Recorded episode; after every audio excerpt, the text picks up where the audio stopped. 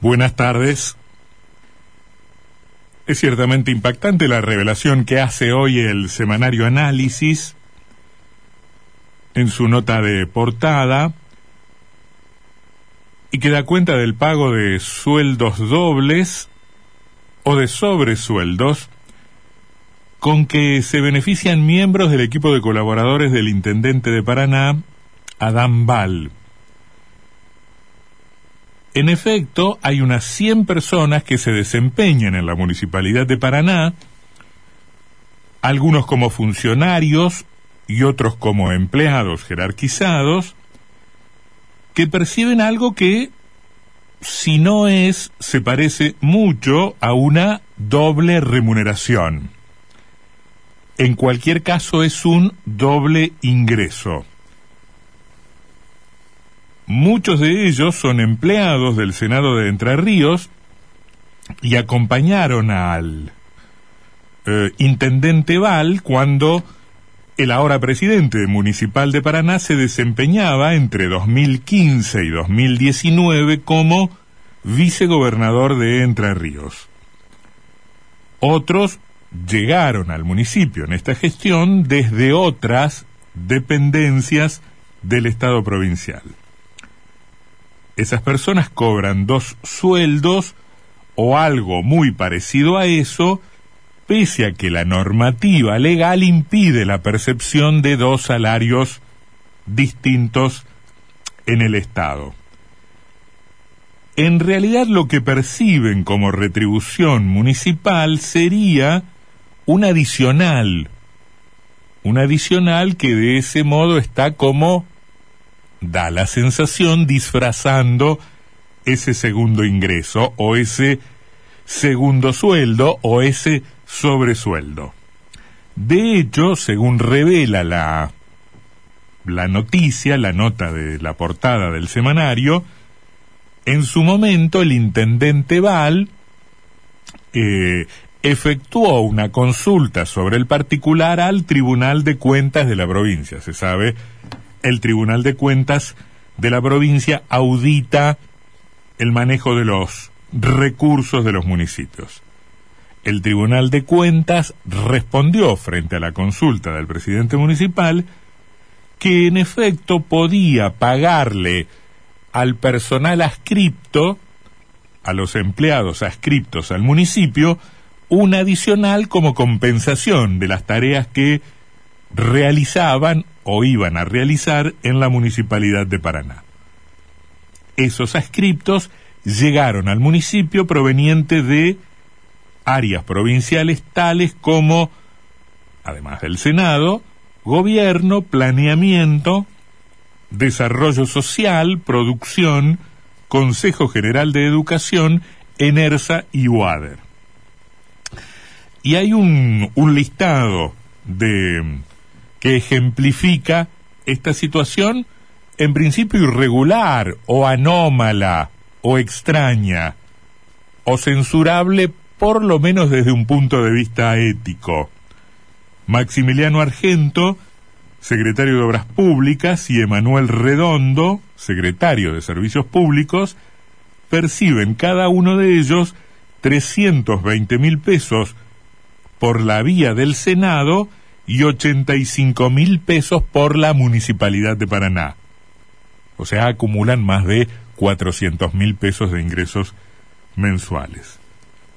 El periodista Raúl Balbi, colaborador de Val en temas comunicacionales, cobra del Senado 225 mil pesos más 138 mil del municipio. La licenciada Camila Farías, Farías, ex secretaria de Coordinación Estratégica, cobra 273 mil pesos en el Senado y 85 mil como funcionaria municipal, ahora alejada de la Secretaría de Coordinación Estratégica.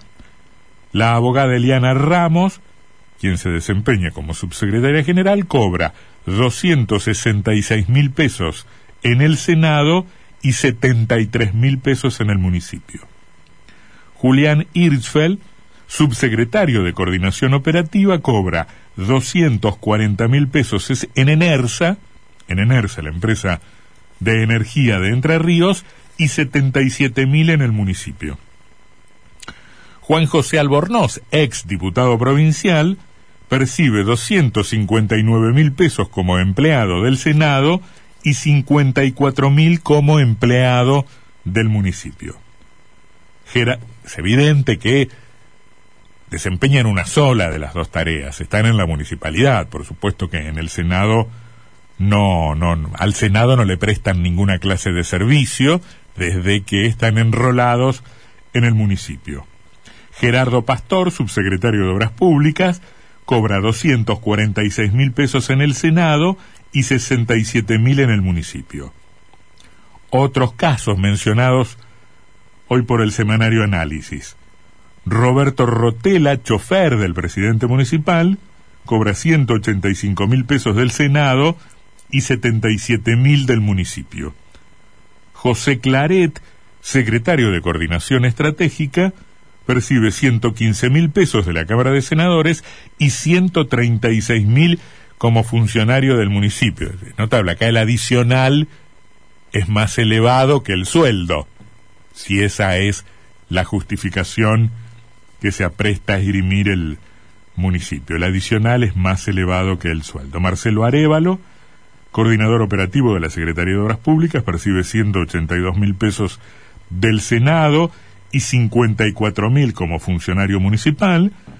José Alfredo Galván, director del Centro Municipal de Perfeccionamiento Néstor Kirchner, perfeccionó sus ingresos cobrando 140 mil pesos del Senado y 66 mil del Consejo General de Educación. Acá a la municipalidad no le cuestan, no le cuesta nada la prestación de servicios del director del centro municipal.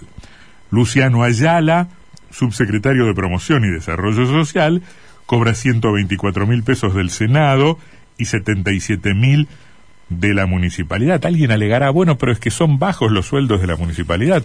Bueno, si, si quiere seguir percibiendo el sueldo más alto, puede hacerlo, pero que no perciba el adicional de la municipalidad. No sé, desde el sentido común pienso eso.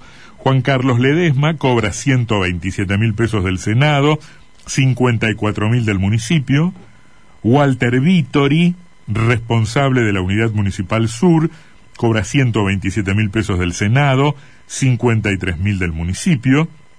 Emiliano Kribuseski Rodríguez, que no tiene cargo político en la municipalidad, percibe 125 mil pesos del Senado, 54 mil del municipio. A esto deben sumarse otros casos que llevan los ingresos de esas personas a una suma que está entre los 170 mil y 200 mil pesos. La nota consigna declaraciones del fiscal de Estado de la provincia, Julio Rodríguez Ciñez, quien afirma, no se puede abonar un doble sueldo.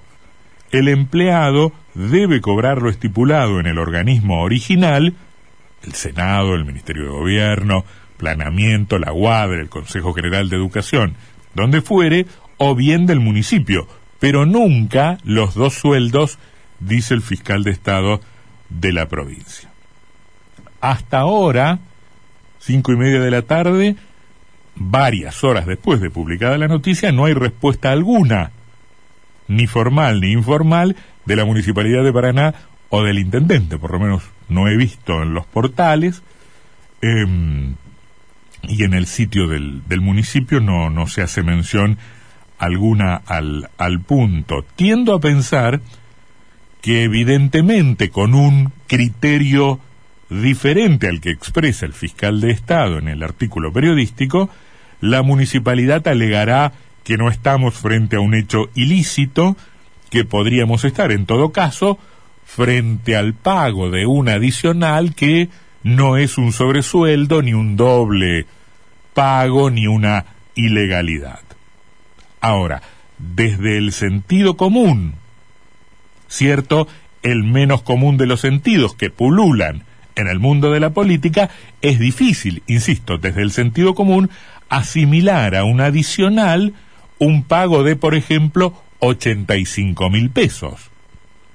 Como mucho para un adicional por más importante que sea la tarea o la función. Ese adicional solito su alma, es mucho más que el salario de mucha gente, de mucha gente.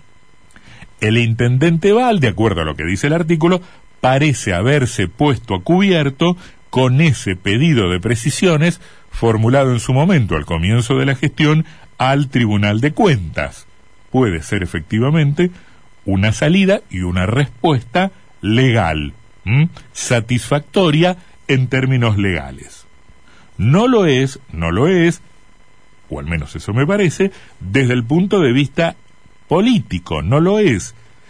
Este doble pago, estos dobles ingresos, parecen un privilegio inaceptable que ya sería en tiempos normales absolutamente inconcebible en tiempos de emergencia y de pandemia. Puede que sea legal, no es ético y mucho menos oportuno. No solo porque establece eh, una diferenciación, una discriminación, una flagrante diferencia hacia el interior del municipio. Hay un, hay un secretario que cobra 150 mil pesos y otros que cobran 400 mil pesos por idéntica tarea o por tarea muy parecida, sino porque efectivamente es un privilegio para el funcionariado que da la sensación de otro modo, con remuneraciones más bajas, no estaría dispuesto a aceptar el cargo, la responsabilidad o el honor que significa ser funcionario público. Y lo decimos esto sabiendo que el funcionario público debe estar bien remunerado. Bien, no, no tiene por qué estar mal pago, sobre todo porque le encomendamos eh, el cuidado y el resguardo del patrimonio público y la eh, el desempeño de una función que tiene que ver con, con la vida, con la hacienda, con la propiedad, con el bienestar de cada uno de nosotros. Nadie estaría pidiéndole a algún funcionario que tuviera una remuneración eh, muy magra. Ahora, em, tampoco irnos a determinados extremos que ciertamente son eh, absurdos o ridículos. El gobierno nacional acaba de adelantar eh, eh, el cronograma que modifica el salario mínimo vital y móvil, llevándolo a 27 mil pesos en un par de meses y a 29 mil pesos un poco más. Parece que es mucha la diferencia en un contexto general de enormes diferencias, porque veníamos hablando esto también a propósito de las remuneraciones en el Estado provincial. Fuerte dispersión, fuertes inequidades. Ocurre también que sarna con gusto no pica. La política exige, aunque no parezca, aunque nos hayamos olvidado, aunque se haya vuelto infrecuente, vocación de servicio. La política exige vocación de servicio. Ningún sacrificio en particular, pero tampoco privilegios absolutamente descomedidos para con el resto de la población. Nadie está obligado a aceptar un cargo público. Nadie está obligado a decir que sí frente a una oferta de esta naturaleza. A nadie se obliga a perder plata respecto de su remuneración anterior. Ahora, todo a la vez no se puede. Dinero, poder, beneficios, prebendas, privilegios. La verdad que todo no se puede. No se puede pretender todo cuando sobre todo, valga el juego de palabras, a muchos argentinos el todo le viene quedando bastante lejos, bastante lejos, y en cambio tienen nada o casi nada o cerca de nada. Así pues, los sobresueldos, o los adicionales, o el doble pago, o como se lo quiera llamar, o como se lo quiera presentar, comportan un privilegio que en tiempos de pandemia agravian e irritan doblemente.